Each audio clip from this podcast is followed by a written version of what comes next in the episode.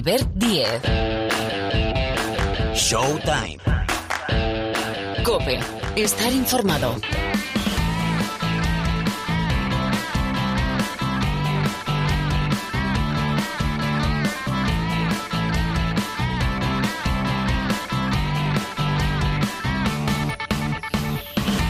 Hola, ¿qué tal? ¿Cómo estáis? Bienvenidos, bienvenidas una semana más aquí al Rincón del Baloncesto. Claro, todavía queda, que si todavía quedan capítulos de Showtime, hombre, si es que es lo que comentábamos en programas anteriores, si es que podríamos no acabar y enlazar una temporada con la otra. No lo vamos a hacer por una cuestión de, de desgaste y también de descansar, pero de momento necesitamos ese campeón de la NBA, lo buscamos. En un ratito hablamos con Miguel Ángel Paniagua, con nuestro profesor y con nuestro noctámbulo maravilloso Rubén Parra de los finales de conferencia entre Phoenix y Clippers y entre Milwaukee y Atlanta. Hay que preguntar por muchos nombres propios. Paul George, noticia para salvar un match ball. Trey Young, lesionado, ¿qué tiene? Eclosionando en estos playoffs. Nos vamos a remontar también al draft de 2018 con Trey Young y también Luka Doncic como protagonistas. Ah, y hay que preguntar porque, claro, después de eh, conocer los finalistas de la NBA, de saber quién se lleva el anillo, tenemos el draft, tenemos los Juegos Olímpicos, confirmada la selección de Estados Unidos, pero también tenemos mercado, con lo cual vamos a preguntar por Damian Lillard. No digo más. Y antes de todo esto, por aquí, bueno, se deja caer ya, está calentando en la banda. Pilar Casado para preguntar por nuestra selección, los chicos de Escariolo, esa hoja de ruta que tienen, va a haber, por cierto, un interesantísimo España-Estados Unidos justo antes de los Juegos Olímpicos y también hay que hablar de la selección española femenina. Confianza máxima para un equipo que nos ha hecho vibrar, disfrutar, llorar de alegría, aunque se quedan a las puertas del Mundial del próximo Mundial. Enseguida le preguntamos también a Pilar, que estuvo en esa concentración en el europeo disputado en eh, esas dos sedes, Francia y Valencia, la nuestra, por el futuro de la selección española femenina. Bueno, todo esto y más, hay muchos movimientos en el mercado de fichajes también de la Liga Andesa, le vamos a dar un poquito más de tregua a esto. Aproximadamente 60 minutos de baloncesto. Sonido Martínez, Está Jorge Martínez en la sala de máquinas. El saludo de Albert Díez al micrófono. Venga, movimientos, selecciones españolas masculina y femenina, ya.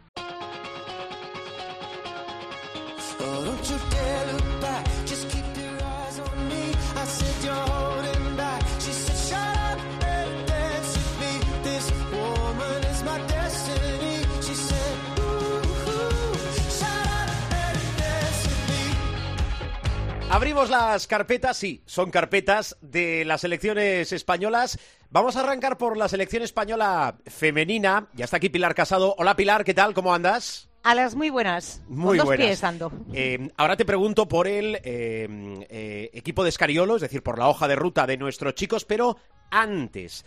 Campeonato de Europa, donde ya lo comentábamos la semana pasada, muchos años después se ha quedado sin subir al podio la selección española, pero desgraciadamente ha sido un campeonato de Europa, un europeo que ya empezó, empezó mal, empezó mal y ha acabado mal, porque España se queda sin mundial, Pilar.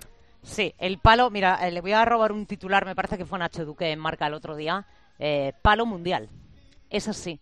Eh, la verdad es que el europeo, como decías, empezó torcido con esos dos positivos de Tamara Valde y de Alba Torrens. Evidentemente, eh, y, y no es una falta, o yo creo que no es una falta de, respeto eh, a ninguna de las 12 que estuvo en Valencia, pero evidentemente eran bajas sensibles, especialmente la de Alba Torrens, por todo lo que representa, por toda la calidad, por todos los años que lleva compitiendo con la selección nacional. Eh, nos rehicimos del partido ante Bielorrusia.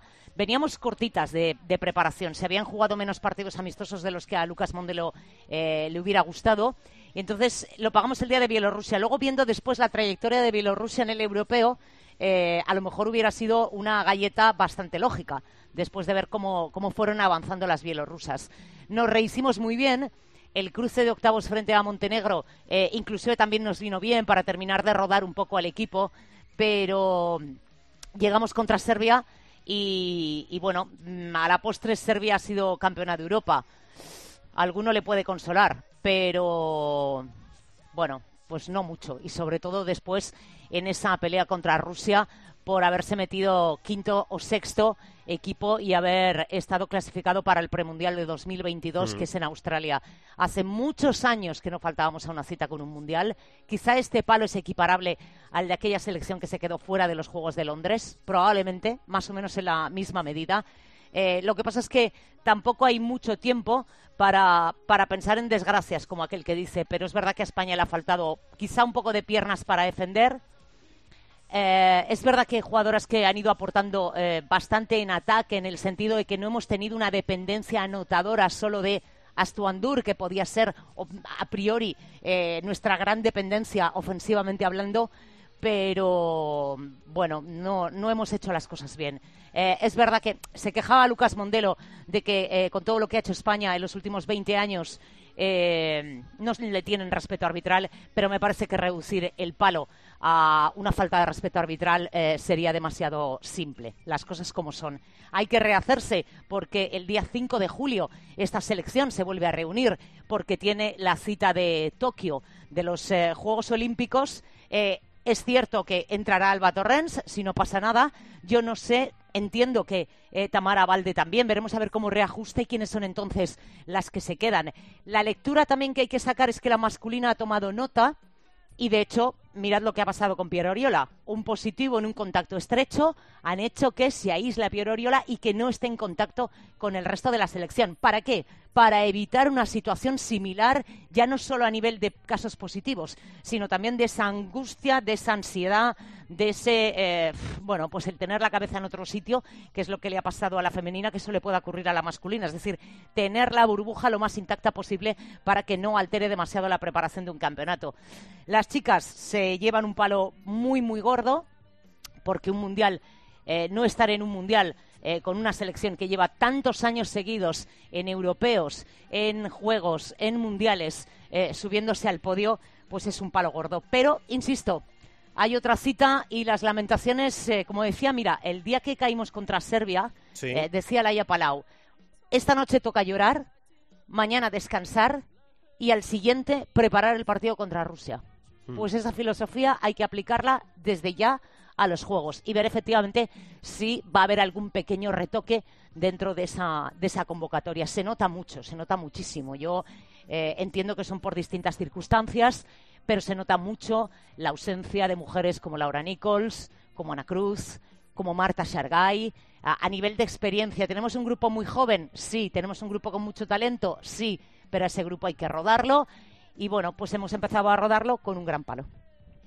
Bueno, así están nuestras chicas, a confianza máxima, ¿eh? para un equipo que nos ha hecho eh, disfrutar, pero no solo de los éxitos, sino de su baloncesto. Con lo cual, por delante, los Juegos de Tokio. Y, hablando de los Juegos, a ver, eh, Escariolo y los suyos, presentada la eh, selección, em, explícanos para, para que el pueblo, la parroquia del programa, sepa qué hoja de ruta tiene la selección española masculina. Bueno, pues la hoja de ruta es entrenar en Madrid.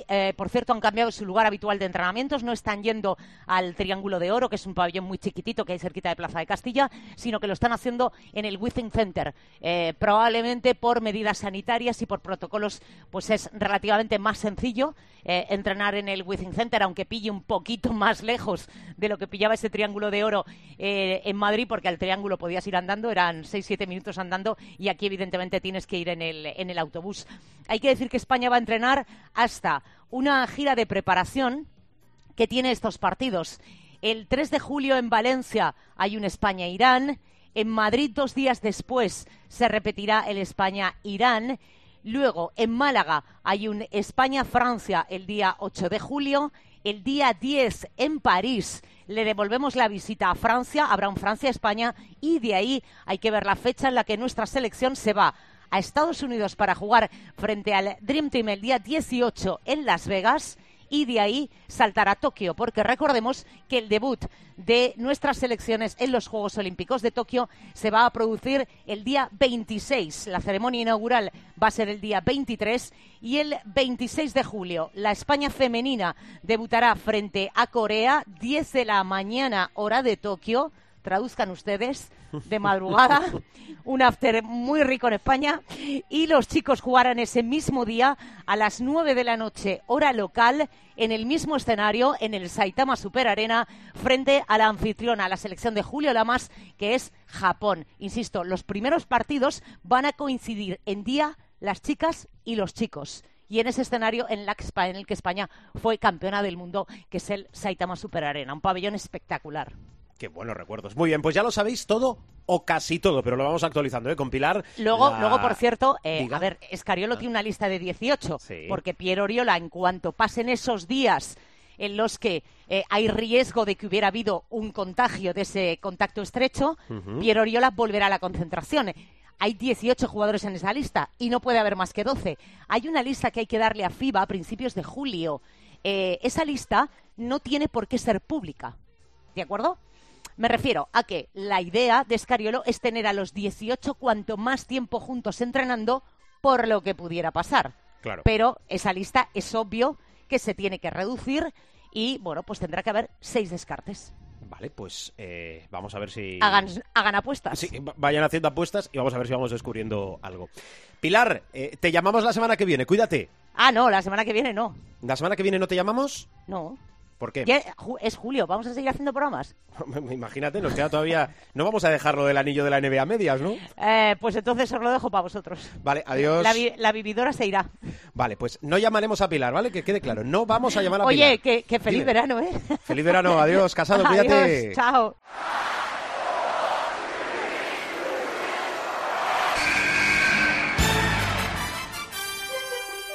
Adiós, chao. comes into Jordan. Here's Michael at the foul line. A shot on Elo. Good! The Bulls win! They win! They do have a timeout. Decide not to use it. Curry way downtown. Bang! Bang! Oh, what a shot from Curry! Megasol con ganas de jugársela. They do have a timeout. Decide not to use it. Curry way downtown. Venga, vamos con la actualidad de la NBA aquí en Showtime con nuestra pareja habitual, Son P&P. Miguel Ángel Pan y Agua, ¿cómo estás? Muy buenas. Y Rubén Parra. Hola Parra, ¿qué tal tú? Feliz semana, amigos. Feliz semana, hombre, feliz semana. No está grabado, Parra. ¿Estás grabado o no estás grabado, Parra? Estoy grabado. Perfecto. Todo está en directo. ahora es una grabación mecánica. ¿Te imaginas que vamos, calzando ahí todos los, todos los sonidos? Seríamos unos fenómenos ¿eh? en una tertulia. Bueno, a ver, que em, em, empiezo por las finales de conferencia. Eh, profe, salvando los Clippers, tus Clippers un match ball ante Phoenix 3-2. ¿Está esa final? Sí, sí, sí. Bueno, es un poco lo que decíamos siempre eh, y particularmente a lo largo de estos playoffs donde no es la primera vez que están en desventaja, ¿no? Este año eh, en la casa hay una sensación de, no te digo de invulnerabilidad, pero de que eh, se puede superar cualquier adversidad, ¿no? Y bueno, lo están demostrando. Los soldados americanos que iban al Vietnam uh, tenían una frase que se hizo célebre que era "We live to see another day", ¿no? Vivimos para ver otro día y con esa mentalidad pues los Clippers han sobrevivido el que era un partido dificilísimo con un 3-1 en contra jugando en Phoenix, se ponen 3-2. Ah, hay una especie de carrera contra el reloj que por lo que me dicen no está tal carrera para ver si se puede recuperar Kawhi Leonard, pero da toda la impresión de que no va a estar en el partido 6 y yo creo que tampoco en el eventual 7 pero sí es verdad que los Clippers, pues bueno, con, con eh, sobre todo con Paul George, ¿no? Asumiendo el, el liderazgo y con cambios defensivos, con una eh, mentalidad de no darse por vencido y también con errores de los Phoenix Suns, pues mira, han salvado, como tú decías muy bien, el match ball y parafraseando a los soldados del Vietnam, pues viven para, para ver otro día.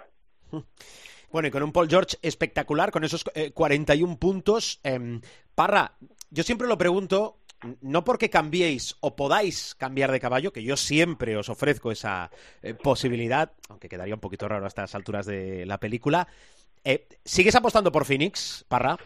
Yo cada vez que cuanto más partidos de la final del oeste veo, más claro veo que Milwaukee va a ganar el anillo. Bueno, tú, te has, ido por otra, por otra derivada, pero bueno. No, eh, eh, ¿Qué lo dices? ¿Por, que, ¿Cómo van a llegar o qué? sí, Eh, entiendo, no, y por las dudas que me está ofreciendo Fénix, que no me las ofrecía en los dos primeros encuentros. tras los dos primeros encuentros se pusieron 2-0, eh, parecían muy sólidos, más con la vuelta de Chris Paul. Eh, luego ganan los Clippers el tercer encuentro, se ponen 2-1 vuelven a resurgir en, el cuarto partido, se ponen 3 a 1 y ya parece que es definitivo. Y de nuevo, eh, Paul George, que por cierto eh, es un tío al que yo le he criticado mucho, que no ha aparecido en los momentos clave, ha tenido varios partidos infames de porcentaje de tiro en estos playoffs, pero eh, con el encuentro de anoche se convierte en el cuarto jugador de la historia que anota más de 20 puntos en cada uno de sus 18 primeros partidos de playoff. O sea, esto lo han hecho Jordan tres veces, Kobe Bryant en la temporada del 2008 y Kevin Durant en el 2012 y en el 2018. Son los únicos que en los primeros 18 partidos de playoff han metido 20 puntos o más. Es verdad que Paul George, para llegar a 20 puntos en algunos partidos, ha hecho 4 eh, de 25 en tiros de campo. Es una cosa infame. O sea, son partidos lamentables. Lo vas a se tira las zapatillas y luego a base de tiros libres, pues llega a los 20 puntos. Pero oye, el mérito está ahí. Y el encuentro de anoche, o sea, las estadísticas que hace de 41 puntos, 13 rebotes, 6 asistencias, 3 robos, no las ha hecho nadie en la historia de la NBA. O sea, eh, en, los playoffs. Eh, tiene mucho mérito. Tiene mucho mérito lo que están haciendo los Clippers, porque es como si a los Nets les quitas a Kevin Durant. Se están jugando sin Kawhi, que es un mejor jugador de largo, por mucho que Paul George esté brillando. O sea, Kawhi es otra dimensión. Kawhi es eh, primera línea de playa y Paul George es un chalet muy guapo, pero que tienes que andar 500 metros para llegar a bañarte, ¿sabes? o sea, eh, y, es, verdad, joder, eh, estar jugando sin Kawhi para mí tiene un mérito. Es como si a, a los eh, a los Suns les quitas a Devin Booker o a Chris Paul. Yo creo que es incluso más importante Devin Booker que Chris Paul para los Suns. Pero bueno, eso se podría debatir por la importancia que tiene Paul en, el manejo de los encuentros y tal. Pero bueno, me da igual. la historia es que sin el mejor jugador está apareciendo otros, por ejemplo, Reggie Jackson, que parece ese jugador que iba para estrella al principio de su carrera y que luego, tras dos, tres años dubitativos, sobre todo eh, se perdió un poco en, Detroit porque no tenía eh, nada por lo que luchar y tal, y se dejó ir eh, durante dos, tres años, estaba rindiendo a un nivel Reggie Jackson en, estos playoffs descomunales, y luego Marcus Morris, que es un poco guadiana, hace un partido malo, pero luego hace otro partido buenísimo de más de 20 puntos con porcentajes maravillosos. algún día te aparece Zubats, que ayer, por ejemplo, fue baja y sin él también gana o sea, a los Clippers van sumando guerreros a la, batalla y, los Suns, eh, pues aparecen las dudas. Eh, a mí, yo me, parecía muy difícil que levantaran el 0-2 contra Dallas, pero no imposible. Eh, me parecía imposible que lo hicieran en segunda ronda, segunda ronda con los Jazz y lo hicieron. Y lo de a la tercera va la vencida, se van a la calle. Pues yo ya no sé qué decirte, macho, porque de estos me espero cualquier cosa. Me espero incluso que lo pierdan en casa. Porque esa es otra. Los Clippers son una veleta. O sea, los Clippers son capaces de ganarte en Arizona, en la cancha de, los Suns, hasta las patas de gente gritando como si se les fuera la vida en el, empeño. Date cuenta, eh, los Suns no piensan en una final desde el 93. O sea, han pasado 28 años desde que el gordo Barkley jugó allí eh, en Phoenix y, y, palmaron contra los Bulls de Jordan la, la final. Ha pasado tiempo. O sea, están como locos por, por llegar a, a, el, barco a, esa bahía. Y, y, con todo y con eso se marcan un partidazo eh, anoche y, y, los ganan bien ganados. O sea, no. Eh, eh, no hubo muchas dudas de, eh, en cuanto a la victoria, sobre todo cuando se vio el cariz de, encuentro que está tomando el, encuentro de, Paul George, que no olvidemos, en la noche de ayer tiró con un 75%, que es una burrada. Un tío que se tira 8 triples y que acaba con, un porcentaje de tiro del 75%, estamos hablando de un acierto descomunal. Mm. Os digo una cosa, a mí, por ser, entre comillas, cuatro o sin las comillas, desconocidos para lo que son las finales de conferencia y la opción de meterse en la lucha por el anillo, por la locura que están siendo las dos finales, por las a mí por todo me está apasionando y me gusta eh, muchísimo. Hay que decir que el tercer partido fue de las cosas más infames que se han visto en playoff, ¿eh? en la historia. Bueno, o sea, el, el, 84-80 del tercer día eh, fue, a mí, es, es, posiblemente el partido que más largo se me ha hecho jamás. El último cuarto duró como 40 minutos. los dos últimos minutos revisaron un montón de jugadas y una clave eh, que fue una pérdida de, de Payne, que no la, no la, dieron como tal, no la revisaron de manera incomprensible, que la bola para Clippers, que luego también se puede debatir si esa regla habría que cambiarla, porque el que toca el balón es el defensa y cambia la trayectoria, aunque eh, el último en tocar sea el atacante, bla, bla, bla, bla, bla, lo que tú quieras, y que nos dejó una imagen lamentable que una vez más muestra que muchos jugadores no se saben ni las reglas que es que estando tres por abajo, eh, a Cousins le dijeron que tirara un, tiro libre a fallar para intentar coger el rebote y con sus eh, santos eh, tal, lo tiró a tablero y se fue por el rebote como un muflón. recordemos a la gente que no lo sepa que para coger el rebote de un tiro libre tiene que tocar el aro. Mm. Pero él tiró a tablero, pero a tablero, o sea, no, no es que fuera al aro y le dio por el, por el tablero, no, no, al tablero a, medio metro del aro, o sea, mm. una cosa lamentable, pero bueno. Bueno, a raíz de, eso que comenta Parra, que, soy también mucho de, coger las derivadas, eso de que los jugadores o algunos no se sepan las reglas, eh, yo la imagen que tengo es jugando la Euroliga, un jugador norteamericano, eh, eh, bueno, sobre la línea de fondo pidiendo tiempo muerto, que es lo más, cosas de lo más apasionante que, se han visto. le voy a preguntar al profe por la serie entre Milwaukee y Atlanta, después del tercero, ventaja para los Bucks, pero antes, ¿cómo está Trey Young, Parra? Pues eh, está pendiente de evolución, le han hecho pruebas en el tobillo, eh, no se muestra daño estructural y va a forzar, eh, tiene que forzar para jugar porque sin él no tiene ninguna posibilidad. Yo creo que con él lo van a tener complicado. A mí, Atlanta, en cuanto a calidad baloncestística, me parece que tiene más que Milwaukee. Pero es que Milwaukee es una fuerza bruta de la naturaleza. O sea, Milwaukee tiene una cosa, es que te asegura 35 puntos y 15 rebotes de la Tetocumpo. Aunque haga un partido lamentable. Eso te lo va a hacer por, por el físico que tiene luego, aunque falle 10 tiros libres, que por cierto, no estaría de más que implementar a la NBA lo de poner un marcador para los tiros libres, porque estaba haciendo el ejercicio de contarlo y, y gasta entre 11 y 12 segundos por tiro libre ante Tocumpo que sabes que eh, le han pitado ya en tres ocasiones eh, falta eh, en el tiro libre, porque tienen 10 segundos para lanzar, pero es como la cuenta de banda y, como la cuenta de zona. Son cuentas que se hacen de cabeza, o sea, la hacen los, los árbitros, la tienen que hacer mentalmente. Ellos, si ven a un tío metido en la zona, tienen que contar uno, dos, tres, y si no se mueve, pitan zona.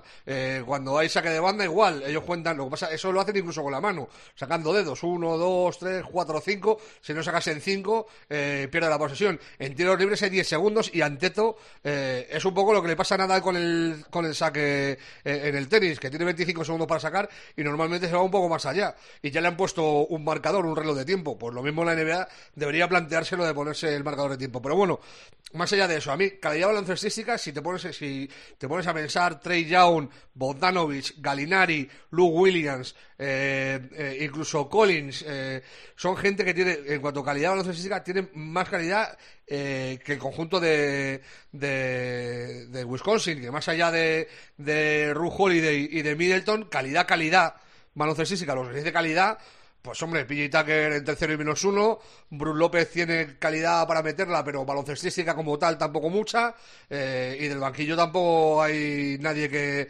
que tenga una calidad suprema para jugar al baloncesto. Pero con todo y con eso ya te digo, yo creo que van a ganar los Bucks por aplastamiento. Eh, profe, todo lo que sea eh, coger aire, pendientes del factor Troy Young, le puede ir muy bien en este caso a Milwaukee. Vamos a ver cómo va la serie al, cuarto, pero eh, lo reduzco mucho. ¿Ves ante Tocumpo, ante Tocumpo cada vez más cerca del anillo?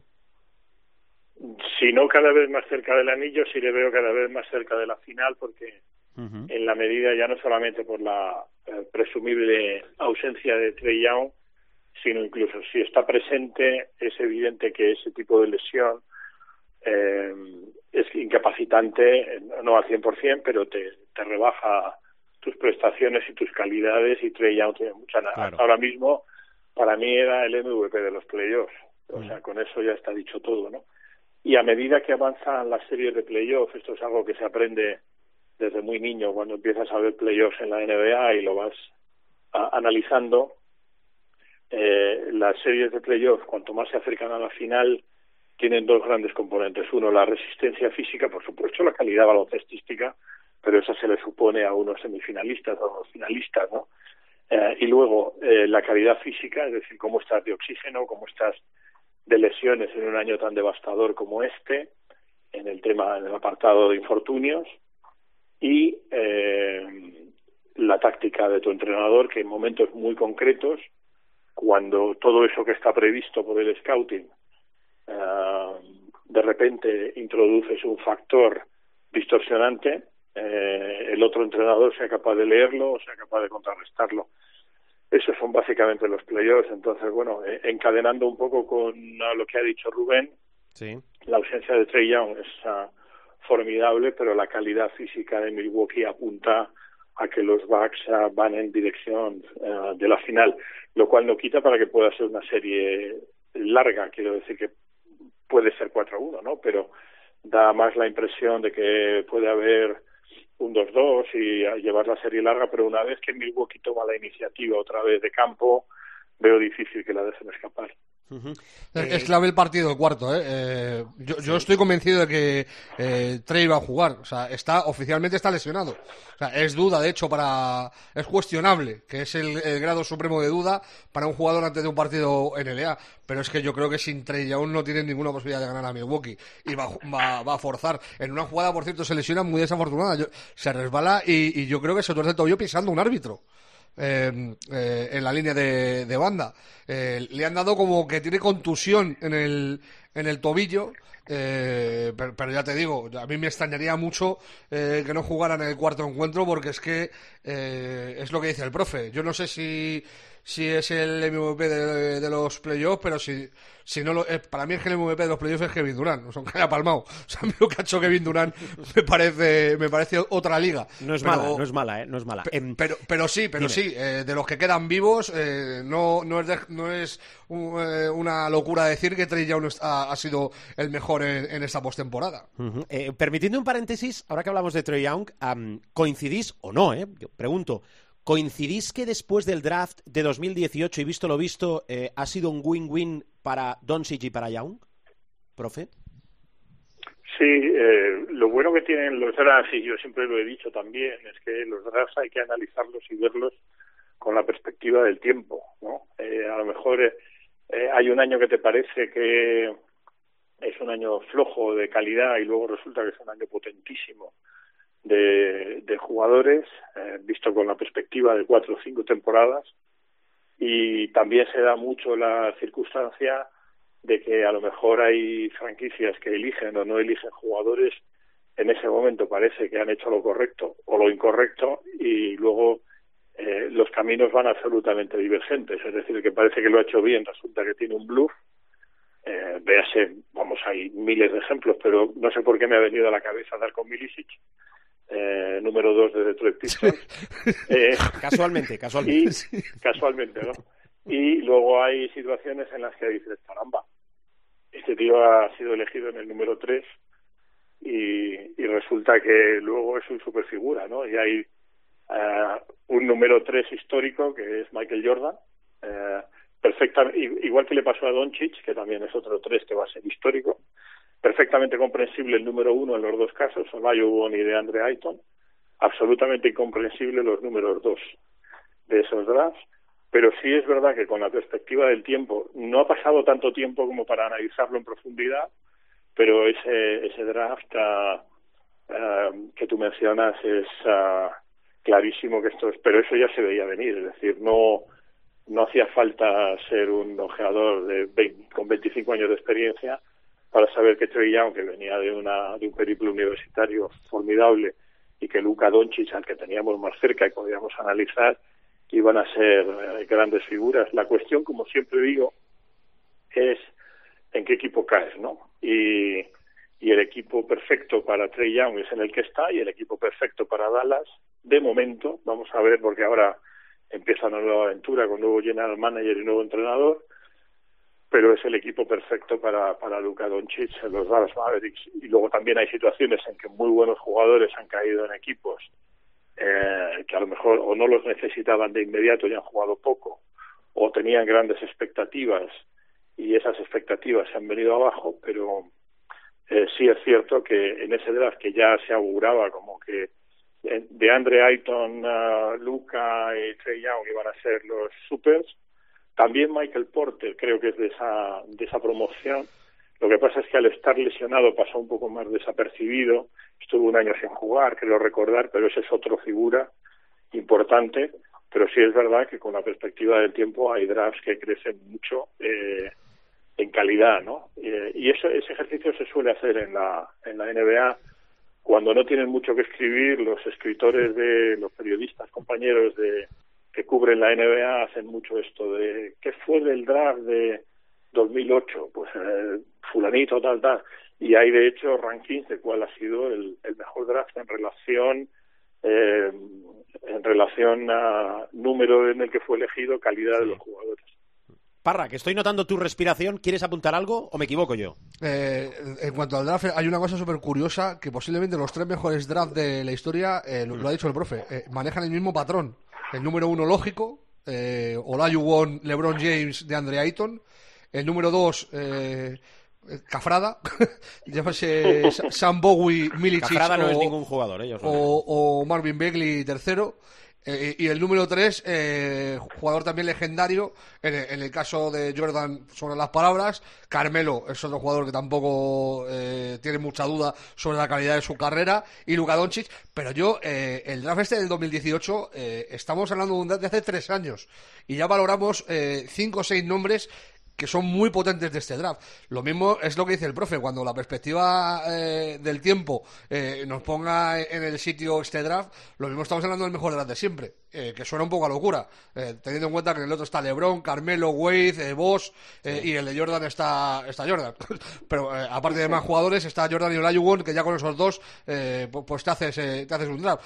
Pero es que en este está Aiton el primero, Doncic el tercero, Jaren Jackson Jr., el de Memphis, el cuarto, que ojito con el chaval ese, eh, ahora recuperado de la rodilla, eh, el potencial que tiene. Trey Young, el quinto. Colin Sexton, el octavo. Eh, Michael Bridge, el décimo. Que a mí también me parece un jugador que es un pepino. Eh, Alexander, el undécimo. Y Michael Porter Jr., el décimo catorce. O sea, el décimo catorce, el décimo cuarto. Me invento ya los números. No pasa una, nada. Una, una cosa magnífica. Que lo de? Michael Porter Jr. efectivamente se explica lo que dijo el profe. Eh, recordemos que en este draft, el número uno del draft en octubre era Michael Porter Jr. Y se reventó eh, la columna, la parte baja de la espalda, eh, tuvieron que operarle, se perdió el final de la temporada universitaria y por eso bajó hasta el 14. Ahí se la jugó Denver y estamos otra vez en lo que ha dicho el profe, en la importancia de caer en un equipo, eh, en, en, un buen equipo eh, para tu desarrollo. Tuvieron paciencia con él, en el primer año apenas jugó por la lesión de, espalda, en el segundo fue entrando, explotó en la burbuja y este año a mí me parece que eh, junto a Jamal Murray y a Jokic, eh, el arma poderosa ofensiva de, los Denver Nuggets ha sido este tío, eh, que tiene un futuro por delante si la salud le, respeta de, de All-Star. Por eso, o sea, cuando el tiempo nos sitúe, eh, si hablamos, si esta conversación la tenemos en 2025, eh, lo mismo ya estamos hablando de unas carreras eh, de una importancia superlativa eh, a nivel histórico. Uh -huh. Bueno, eh, de banquillos, a ver, profe, eh, lo de Dallas, que tú ahora dejabas sobre la mesa ese tema. Jason Kidd, mira, al final le han hecho caso a Alex. Uh, perdón, ¿le han hecho caso a? Alex, al ex de Dallas, a Carlisle. Ah, sí, que fue, fue el que recomendó. Claro, que, que, que, yo no sé si lo dijo con sorna porque tenía alguna cuenta pendiente, no lo sé, contra Mark Cuban bueno, o contra el propio Jason Kidd. Claro. Jason Kidd tiene cuentas pendientes hasta con el tendero de la esquina. Vale, o sea, perfecto. Es un gran, eh, a mí me parece un gran entrenador, pero su carácter no es lo mejor que tiene. Es, eh, es está reconocido como Uh, un tipo que es capaz de hacer la cama a su propio padre. Si sí, un trepa, sí, sí, eso está. Yo pensé, de hecho, eh... que, que Jorgen no, o sea, que Jorgen, que, que Vogel no iba a terminar eh, su etapa como Laker eh, estando el de segundo. Pero mira. Entonces, ¿qué ocurre? Bueno, pues Jason Kidd vuelve a casa, es decir, es un estos fichajes, tanto el suyo como el de el de Rico lo ha hecho el, el nuevo general manager, los ha hecho Mark Cuban en persona y además aquí hablo eh, como trato de hablar siempre, ¿no? Con propiedad y con conocimiento. Mark Cuban, que es un cada vez es un propietario menos moderno porque va cumpliendo años, pero sí que ha incorporado una cierta modernidad al modus operandi de la NBA. Primero contrató a una empresa de headhunting para, bueno, todo el mundo sabrá lo que es una empresa de headhunting, pero es de búsqueda de talentos, ¿no? Se usa sobre todo en eh, en el mercado pues de, las finanzas para cambiar ejecutivos de un banco a otro y tal. Entonces son como digamos captadores de talento que te ofrecen un trabajo. Yo he trabajado con alguno. Te ofrecen un trabajo y te dicen oye eh, sabemos que estás bien en este banco pero este otro está buscando una persona de tu perfil y si no te importa te presentamos y funciona la comisión. Bueno pues Mark Cuban eh, contrató una empresa de headhunting tanto para el general manager como para el entrenador una vez que Carlisle dimitió para irse a Indiana, pues ya tenía la oferta de Indiana encima y uh, esa empresa de headhunting pues hace un pro, eh, realiza un proceso que suele ser bastante lento. Entonces Mark Cuban, como es el propietario y puede hacer lo que quiera, dijo, ah, esto va muy lento, venga, eh, por aquí ha, cogido a un tío de Nike que tiene un montón de relaciones como general manager, pero que no tiene experiencia, digamos, de gestión en la NBA, pero sí que conoce a todo el mundo, es conocido por todo el mundo, y sobre todo a la hora de intentar eh, vender Dallas Mavericks a futuros agentes libres, pues al, estar, al haber estado en Nike en un puesto prominente en la división de baloncesto, pues va a tener mucha facilidad en comunicarse con los jugadores. Otra cosa es que vayan o no a Dallas, que no es un sitio fácil, no es un destino fácil, ¿no? Y luego Jason Kidd es un hombre de la casa muy querido por Mark Cuban, jugó allí, se vende muy bien, uh, pero tiene tiene su riesgo. Y el primer uh, el, el, primer cometido que tiene este dúo y particularmente Jason Kidd es arreglar una situación que me han vuelto a comentar otra vez, que dijimos aquí hace mucho tiempo, y es la pésima relación que hay entre Luka Doncic y Kristaps y Porzingis. Pero pésima de hablárselo justo dentro de la cancha y no hablarse nada fuera de la cancha. Luka Doncic, que todavía no, yo creo que por carácter, no está en el estatus de un Magic Johnson o de un LeBron James o, o de un Kevin Durant que se puede permitir el lujo de decir, uh, oye, este me lo quitas de en medio y se lo quitan de en medio seguro, pero la situación está muy, muy comprometida.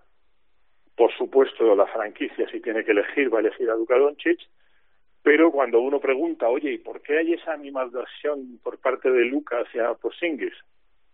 Pues parece ser que Luca critica, y yo creo que no sin razón, la falta de ética de trabajo de Porzingis, porque Luca otra cosa no, pero ética de trabajo tiene desde que era niño, imbuida por su padre, que como sabéis era entrenador, y muy bueno, por cierto.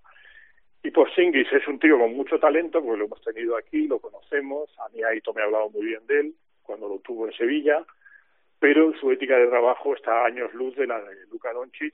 Y además en un partido de playoff y en pleno COVID se fue a un bar de señoritas de striptease, lo cual provocó ya el enésimo cabreo en Luka Doncic hasta el punto, ya te digo, de por lo que me cuentan, y esto es una fuente eh, solventísima, de hablárselo justo en, en el oficio y no se hablan fuera de la cancha. Por lo tanto, eso para una franquicia que tiene a esas dos figuras, para mí, personalmente, siempre lo he dicho, ¿eh? uno es figura, que es Luca, y el otro es un aspirante a figura, probablemente eterno aspirante a figura, que es Porzingis, pero claro, tienen el problema, los Dallas Mavericks, de que tiene 100 millones de dólares por delante el señor Porzingis de salario.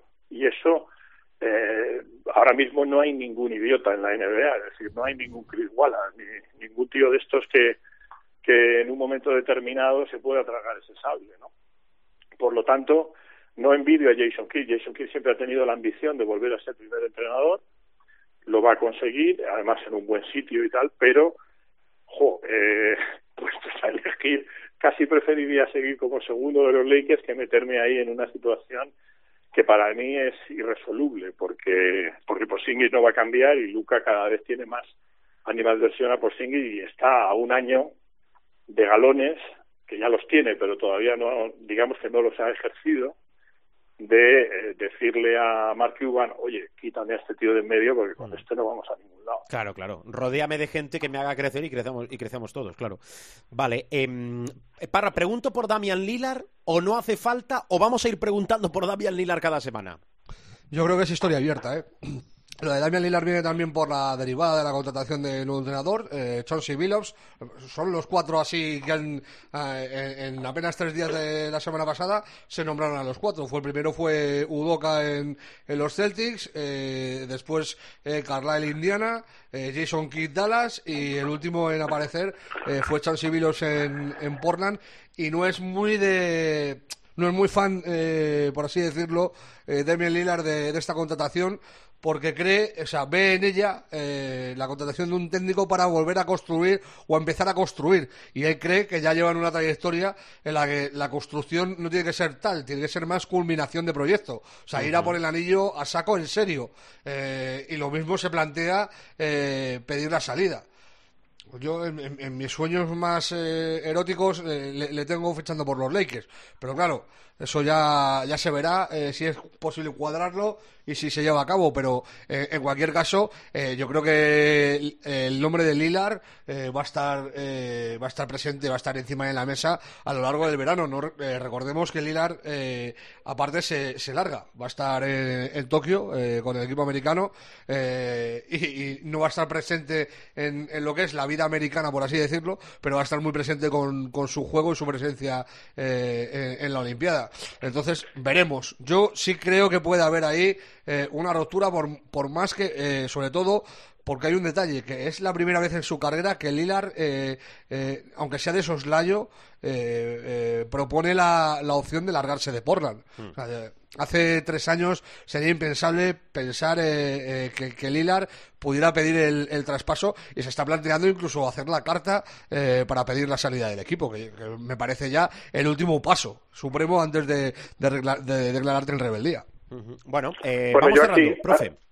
Aquí lo que tengo que añadir es que Aaron Goodwin y su agente, que dentro del mundo de los agentes, que por cierto ahora cada vez hay más general managers que son ex agentes, incluyendo eh, el, de, el de Portland también, em, lo cual no te garantiza que tengas un gran conocimiento del juego, pero sí, eh, como decíamos antes, del nuevo general manager de Dallas, mucho conocimiento con los jugadores, pero bueno, Aaron Goodwin contaba en petit comité que el jugador eh, quiere salir de Portland sí o sí porque entiende que, y eso no pueden ser palabras de Goodwin, ¿no? Eh, tienen que ser palabras de su cliente que eh, está rodeado de aleros que no tiran, y esto me lo dijo verbatim, eh, de un europeo que está siempre lesionado, en clara alusión a Nurkic. Por lo tanto, él considera que ya ha hecho más de lo que tenía que hacer um, y está buscando una salida, salida complicada, pero busca un mercado grande. Entonces ahí el sueño de Rubén es factible, aunque aquí el principal enemigo por relaciones indirectas entre Woodwin y Leon Rose, que también fue agente y se llevan muy bien y tal, podría meterse por medio en Nueva York. Uh, pero él está buscando, Lilar está buscando para los cinco o seis años buenos que dice que tiene de carrera, bueno, que dice no, que tiene de carrera, él tiene ahora 31 para 32 me parece, eh, está buscando un mercado grande donde pueda también ampliar sus eh, posibilidades de, de patrocinio, de marketing, con marcas comerciales e ingresar más dinero en su cuenta corriente y eso apuntaría efectivamente a, hay tres grandes mercados donde puede ir Lila. Uno es bastante excluyente que es Chicago y quedarían dos a Nueva York barra Brooklyn Brooklyn no Nueva York muy posible Clippers casi seguro que no Lakers posible pero eh, el gran rival potencial de los Lakers en una hipotética salida de Lila serían los Knicks. Vale Informa Miguel Ángel Paniagua. La última de Rubén Parra. Eh, no, yo quería hablar del baloncesto del Eurobásquet femenino, que no tiene mucho que ver con la NBA. me, encanta porque es, es, como un alma libre, Parra. Esa. Tú a Parra le puedes preguntar por. Que, que eso está que es magnífico, ¿eh? Pero tú a Parra le preguntas por B y él te puede hablar de J que es magnífico. Parra, Eurobásquet te quería preguntar yo por el Eurobásquet femenino. de, La, de, la, NBA como tal ya no hay... Eh, bueno, eh, eh, eh, eh hablamos de, una, una, una, cosa, una duda, una duda que ahora tengo, la, una duda seria. ¿Hablamos del draft la semana pasada? Hablamos del draft la semana pasada con la excusa de Garuba. Vale, vale, o sea, del, pero digo del orden. O sea, cuando grabamos el programa ya había salido el orden del draft, ¿verdad? Sí, porque hablamos de que Pistons había llevado el número uno. Vale, vale, vale. Pues si, si eso ya está hablado, eh, entonces me voy, al, me voy al Eurobásquet femenino. Es maravilloso. Eh, este momento es, maravilloso. Para algo eh, más. Querías hablar del Eurobásquet femenino, me parece. sí, no, básicamente que es una pena. Nos hemos quedado sin, la clasificación al premundial. Por primera vez nos vamos a perder un torneo en, la última década. La última vez que no estuvimos en un torneo internacional fueron los Juegos de, de Londres 2012. Veníamos de conseguir siete medallas en los últimos siete torneos internacionales. una generación épica, yo creo que la mejor de, del baloncesto femenino y a nivel selecciones yo diría eh, a nivel nacional de los últimos 10 años para mí es la mejor selección, por mucho que la masculina haya ganado el, campeonato del mundo, a mí eh, la trayectoria de la femenina me parece incluso superior, eh, con los tres oros europeos, la plata olímpica, la plata mundial, o son palabras muy mayores teniendo en cuenta las potencias que hay en el baloncesto femenino como Estados Unidos, Australia, por ejemplo, o Francia, y me, y me quedo con un dato, ha ganado ganado Serbia el Eurobasket, Francia ha jugado las últimas cinco finales y ha palmado las cinco. O sea, tres contra nosotras y dos contra las serbias. Que también eso es para hacérselo mirar. O sea, el murito, eh, eh, el murito psicológico que tienen las francesas cuando abordan el partido por el oro es para verlo. O sea, tú Una- imagínate que España sí. llegará a cinco finales y palmara las cinco. Un Sería amigo matemático eh, te diría, mi amigo matemático, todos tenemos un amigo matemático, o más de uno, ¿verdad? Te diría que estadísticamente están más cerca de ganar.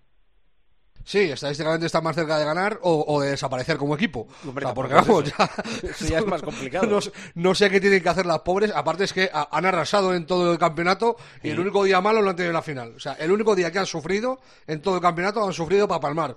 Eh, un nombre propio por encima de todos, el de Sonia Petrovic, ahora eh, Basic, eh, por, por- por cuestiones de, de matrimonio. Eh, que, a mí me parece increíble que esta mujer haya decidido retirarse. eh, eh, se retira porque le da la gana, porque es una figura eh, suprema pero suprema.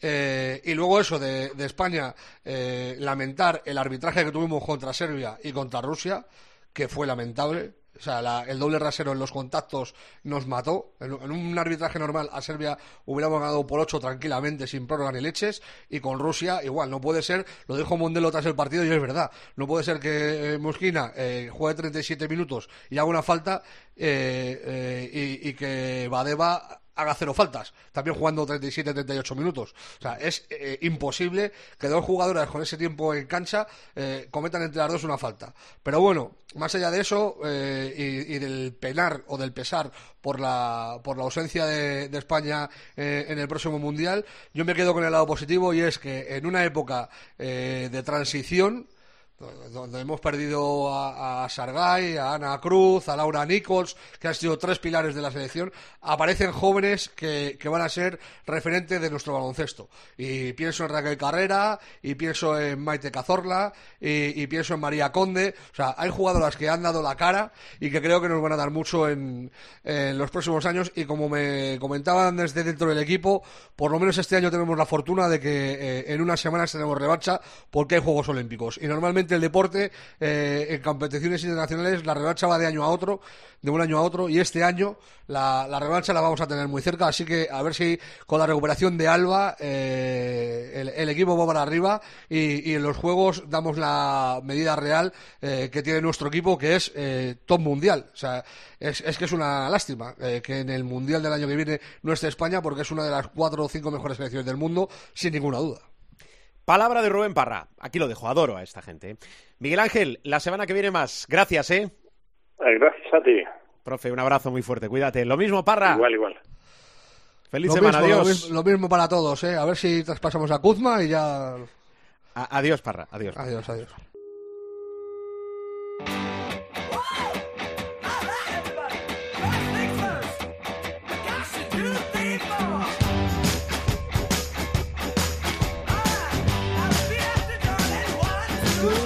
Nos vamos, bajamos la persiana del capítulo de esta semana. Por cierto, podéis encontrar todos los sonidos, todos los programas en nuestra web. Buscáis el espacio, el espacio web de Showtime, www.cope.es. Insisto, nos buscáis, nos encontráis, nos escucháis o nos descargáis y nos escucháis como queráis también a través de los principales kioscos de descarga iTunes, iBox. Ya sabéis que si alguna facilidad tiene este programa es que podéis escucharlo cuando y donde queráis. La semana que viene, aviso, salimos habitualmente los martes. Más feliz semana, mucha prudencia y que el baloncesto os acompañe. Adiós.